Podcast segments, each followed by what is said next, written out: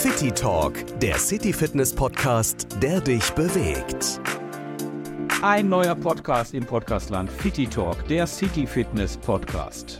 Da fragt man sich erstmal, was hat Podcast mit Fitness zu tun? Das klären wir in den kommenden Folgen auf jeden Fall. Ich bin Oliver Kelch, euer Host, und spreche jetzt mit den beiden Geschäftsführern von City Fitness Recklinghausen.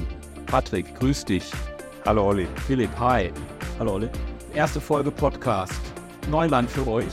Ja, ich, für, für mich absolutes Neuland. Ich höre inzwischen auch den einen oder anderen Podcast, deswegen ist es immer ähm, ja, interessant geworden oder wird immer interessanter. Meine Frau sagt mir auch regelmäßig, ich höre mal ein paar Podcasts und schlägt mir den einen oder anderen vor. Ähm, ja, aber eigentlich das Thema äh, hattest du uns ja schon vor einiger Zeit mal vorgeschlagen, dass wir das mal machen sollen. Und äh, ich habe es so ein bisschen im Hintergrund gehabt, aber der Philipp hat es, glaube ich, dann nochmal auf die Agenda geholt. Ja, das Thema wird ja immer spannender. Ne? Also die Leute haben ja immer weniger Zeit und sind eigentlich immer mehr unterwegs. Und da spielt es uns ja natürlich in die Karten, den Leuten vielleicht unterwegs auch schon mal ein bisschen was mitzugeben. Und dementsprechend haben wir das Thema nochmal aufgegriffen und wollen es jetzt gerne in die Feder führen. Und da bin ich jetzt mal gespannt, wie wir da das Rad zum äh, Fitness bekommen, zu Fitness. Ähm, wir möchten heute euch erstmal ein bisschen kennenlernen. Also viele von euren Kundinnen und Kunden, alle, die, die bei euch hier trainieren, die kennen euch natürlich, ihr seid tagtäglich hier. Aber wie kriegt man Leute motiviert? Darüber werden wir reden, nicht heute, aber in einer der nächsten Folgen, was ein Podcast überhaupt bewirken kann im Bereich des Sports, der Fitness, wenn man den unterwegs hören kann, beim Joggen und so weiter. Wir steigen einfach mal ganz locker ein. Stellt erstmal euer Studio vor. Das City Fitness ist ja schon ähm, eine Institution genau seit Jahren. Ich weiß gar nicht, wie lange es äh, dieses Studio schon gibt. Das werdet ihr mir besser beantworten können. Ja, das City Fitness, das gibt es jetzt seit 1996. Das hat damals der Herbert Rusch zusammen mit seinem Partner, dem Willi Kleinmann, gegründet. Und im Jahr 2006 haben wir dann fusioniert. Also ich habe auch ein Fitnessstudio in Recklinghausen betrieben, damals noch das Topic. Das wird der eine oder andere vielleicht auch noch kennen. Zumindest unsere Mitglieder sind zum Teil auch äh, aus dem Topic damals noch mitgekommen.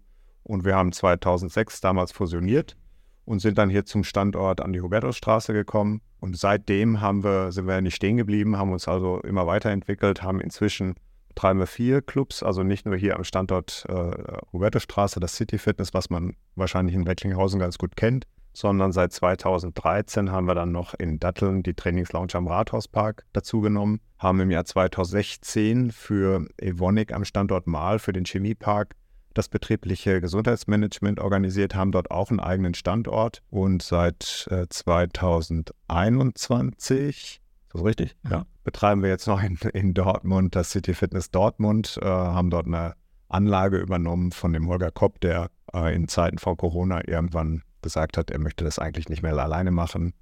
Ja, haben letztendlich noch eine Beratungsgesellschaft für betriebliches Gesundheitsmanagement und darüber kam der Kontakt auch zu dem City Fitness in Dortmund, haben ihn erst beraten und haben es äh, letztendlich dann selber übernommen. Das klingt nach einer großen Expansion. Ähm, offensichtlich ist das Thema Sport bei jedem irgendwie verankert. Also nicht bei euch, sondern bei jedem Menschen. Ja, es ist ein Großteil der Bevölkerung, die Sport treiben.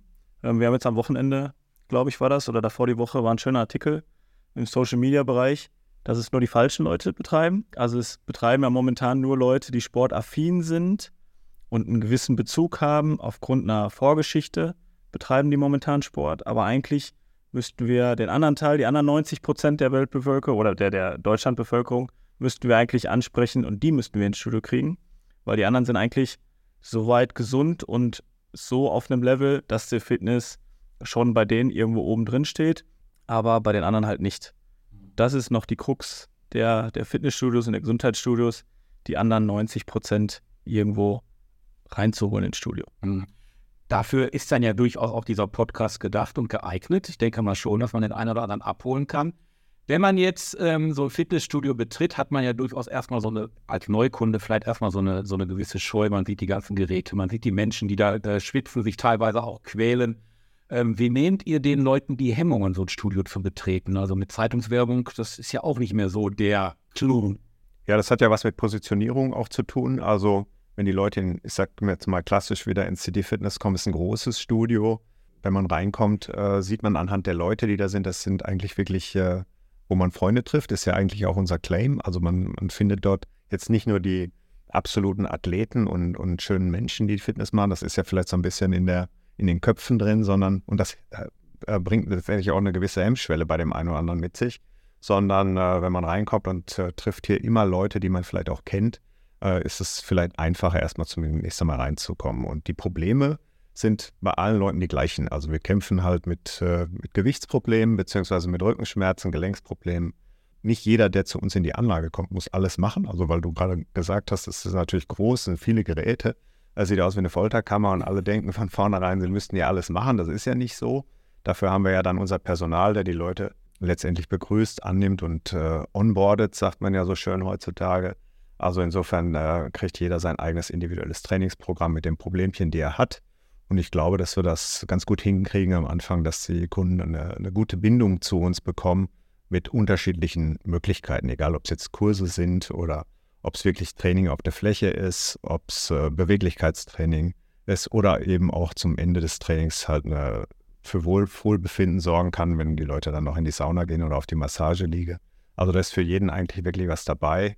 Und wir müssen es jetzt eigentlich nur noch schaffen, die von den 10% wegzukommen und die Reaktionsquote zu erhöhen. Jetzt kommt ja Weihnachten diese Woche und dann kommen ja auch die guten Vorsätze. Darüber unterhalten wir uns auf jeden Fall in der nächsten Folge. Aber was macht man so das Jahr über mit, äh, mit Leuten, die vielleicht so ein bisschen die Motivation verlieren? Habt ihr solche Fälle hier bei euch im Studio, dass ihr dann irgendwie merkt, Mensch, also den haben wir aber schon lange nicht mehr gesehen? Also wir würden, wir würden lügen, wenn wir diese Fälle nicht hätten. Äh, ich glaube, da, da kann jedes Studio mit aufspringen auf diesen Zug. Wir versuchen schon, die Leute durch gewisse Systeme auch bei Laune zu halten. Das heißt, ob es jetzt verschiedene Aktionen sind, ob es mal ein Sommerspiel ist, gerade so, der Sommer ist ja ein berühmtes Loch in der Fitnessbranche, dass die Leute sagen, okay, jetzt ist schönes Wetter, da gehe ich nicht in irgendeine Halle rein, die im schlimmsten Fall nicht klimatisiert ist, bei uns zum Glück ja, ähm, und quäl mich dann irgendwie noch in so einer heißen Bude, sondern dann gehe ich draußen irgendwo im Park und gehe joggen und mache da ein bisschen was. Wir versuchen das über so Sommeraktionen, Sommerspiele so ein bisschen hinzukriegen, dass da einfach dieser Spielerhythmus mit reinkommt ne? und dann einfach auch diese Motivation hochgehalten wird durch irgendwelche Games und, und Preise danach auch, die dadurch erwirtschaftet werden können. Mhm. Und dementsprechend ähm, versuchen wir da über das Jahr über ein paar Sachen immer wieder mit reinfließen zu lassen und ähm, versuchen so die Mitglieder auch bei Laune zu halten. Also ich nehme da jetzt schon von mit und das weiß ich ja selber. Also ihr macht ja wirklich eine Menge. Also ihr habt regelmäßig Veranstaltungen hier im Haus. Also Nikolausparty war jetzt erst, du hast gerade schon die Sommerevents genannt. Ratskeller gibt es, äh, glaube ich, ein oder zwei im Jahr. Eine Party, die ihr organisiert. Also ihr seid jetzt nicht für mich so eine klassische, ich sage das jetzt mal so ein bisschen despektierlich, Ballerbude. Ähm, und das macht euch, glaube ich, auch aus, dass ihr euch von der Masse der Fitnessstudios abhebt, zumindest hier in Recklinghausen.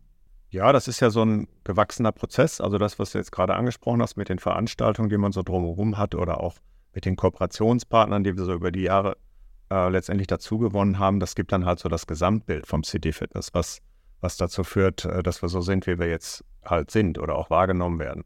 Positioniert sind wir als Gesundheitsstudio erstmal von innen heraus. Das ist das, was wir uns auf die Schrei Fahne schreiben. Also auch unser Marketing ist schon ein bisschen anders. Also dass wir schon wirklich gesundheitsorientiert auch werben Beziehungsweise, das merkt man ja, dass wir noch einen Reha-Verein bei uns haben. Das könnte auch nochmal ein Thema werden für irgendeinen Podcast. Auf jeden Fall. Oder, genau, oder dass wir eben halt eine Kooperation mit relativ vielen Ärzten aus unterschiedlichen Fachrichtungen haben, die teilweise bei uns trainieren ähm, oder auch die Mitarbeiter der Ärzte und, und, und Partnereinrichtungen. Also so sind wir zunächst einmal aufgestellt, aber um das Thema Motivation. Es ist zwar schön, dass wir das alles machen mit den Veranstaltungen, das gibt letztendlich auch eine gewisse Bindung den Kunden, also das finden die auch gut und das, das wollen die eigentlich.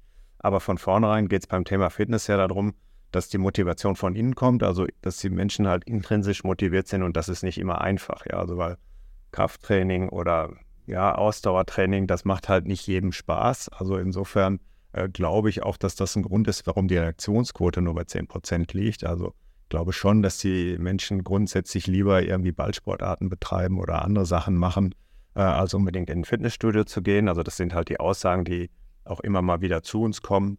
Aber äh, unser Publikum ist halt ein bisschen älter und die haben halt oftmals auch gesundheitliche Einschränkungen oder irgendwelche Problemchen. Und dementsprechend, wenn die erstmal für sich erkennen, dass dieses Training einfach sehr wertvoll ist und ihnen nach hinten raus mehr Wohlbefinden bringt, dann ist die Motivation auf einmal eine andere. Trotzdem ist es natürlich nicht leicht über ein ganzes Jahr, weil das ja da auf deine Frage war am Anfang, ähm, die Motivation immer gleich hochzuhalten, ne? gerade wenn das Wetter schön ist oder man lieber doch vielleicht in im Biergarten oder in einer Eisdiele sitzen würde. Ähm, aber wenn die Leute für sich erkennen, dass ihnen das Training einfach gut tut, dann bleiben die eigentlich und äh, setzen sich halt auch diese, ähm, ich sag mal, diese Trainingseinheiten. Und wenn man zwei dreimal in der Woche sich da einen festen Termin blockt, das sind halt diese Mitglieder, die wir schon seit vielen Jahren haben, für die das einfach so wichtig ist, dass sie sagen, auch wenn ich keine Lust habe, gehe ich zum Training. Dementsprechend ist es für die anderen umso wichtiger, das am Anfang vielleicht erstmal zu erlernen in der ersten Zeit und sich diese Termine wirklich zu blocken, dass ich zwei, dreimal die Woche vielleicht für eine Stunde, anderthalb hier ein gewisses Training absolviere. Und wenn sie dann merken, dass das auch noch was bringt, dann äh, glaube ich, äh, haben wir vieles erreicht. Du hast gerade gesagt, so schön zwei, dreimal die Woche, also zweimal die Woche versuche ich auch mir wirklich vorzunehmen und ich komme dann auch immer nur für eine Stunde, anderthalb. Ähm, reicht das aus auf Dauer? Ja, absolut. Also hier ist es ja eher so, dass es eine Stunde, anderthalb ist. Ich würde das Ganze auf die anderen Studios spiegeln. Wenn ich das mit Datteln oder Dortmund vergleiche, da sind die Leute in einer Stunde raus, maximal. Inklusive Duschen? Ja. Ach Gott. Genau. Da ist ja, da ist ja nochmal ein anderes System. Also da ist es ja auch viel kleiner und ähm, familiärer nochmal aufgebaut. Also wenn ich Datteln sehe, da haben wir knapp 300, 350 Quadratmeter, ähm, wovon davon schon fast 60, 70 noch der Kursraum sind. Also reine Trainingsfläche sind wirklich nur 150, 200 Quadratmeter. Da steht ein Zirkel, da stehen ein paar Kardiogeräte und dann ist da noch der Five-Bereich. Also eigentlich das, worauf es am meisten ankommt. Ein gutes Krafttraining, ein gutes Ausdauertraining und ein bisschen Beweglichkeit mit implementieren. Und ähm, das muss ich nicht anderthalb Stunden machen, weil was ist denn meine Netto-Trainingszeit in einem großen Studio? Die sind nicht anderthalb Stunden. Also meine Uhr sagt immer irgendwie, du hast jetzt eine halbe Stunde, glaube ich, Krafttraining gemacht und äh, zehn Minuten war ich vorher mich warm machen. Genau. Und der Rest ist ja dann von Gerät zu Gerät gehen. Ja, genau. Ne, vielleicht auch mal warten müssen, bis das Gerät wieder frei ist. Dann halte ich auch nochmal Pläuschen. Dann gehe ich hoch in die Umkleide, gehe ich duschen. Also wenn ich meine Nettozeit, dann bin ich da bei 45 Minuten bis einer Stunde, die ich an Netto-Trainingszeit und die reicht vollkommen. Und wenn ich das zweimal die Woche hinkriege, dann bin ich schon über dem Durchschnitt, weil 1,5 sagt man, ist so der Durchschnitt, den die Leute trainieren. Ich freue mich gerade. Und das Training, muss man ja dazu einhaken, auch nochmal, ist digital geworden. Ne? Also auch das Training hat sich verändert.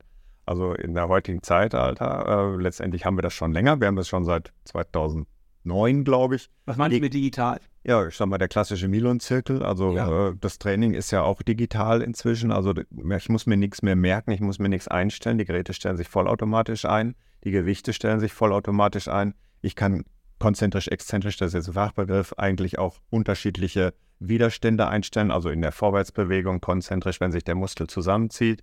Im Gegenzug äh, bei der Rückwärtsbewegung ist die Exzentrik äh, ist mal kräftiger. Also insofern auch da passen sich jetzt die Technologien oder die Geräte darauf an, dass das Training halt, äh, halt moderner geworden ist und dementsprechend zeitoptimiert. Mhm. Also das ist für viele nochmal ein ganz wichtiger Faktor, dass sie es schaffen, innerhalb von einer Stunde inklusive Duschen eigentlich ein ideales Krafttraining oder ein Ganzkörperkrafttraining gemacht zu haben. Ich würde sagen, erstmal an dieser Stelle danke. Sehr Wünsche gerne. euch ein schönes Weihnachtsfest und äh, nächste Woche unterhalten wir uns dann über die guten Vorsätze im neuen Jahr. Vielen Dank, Olli. Danke. City Talk, der City Fitness Podcast, der dich bewegt.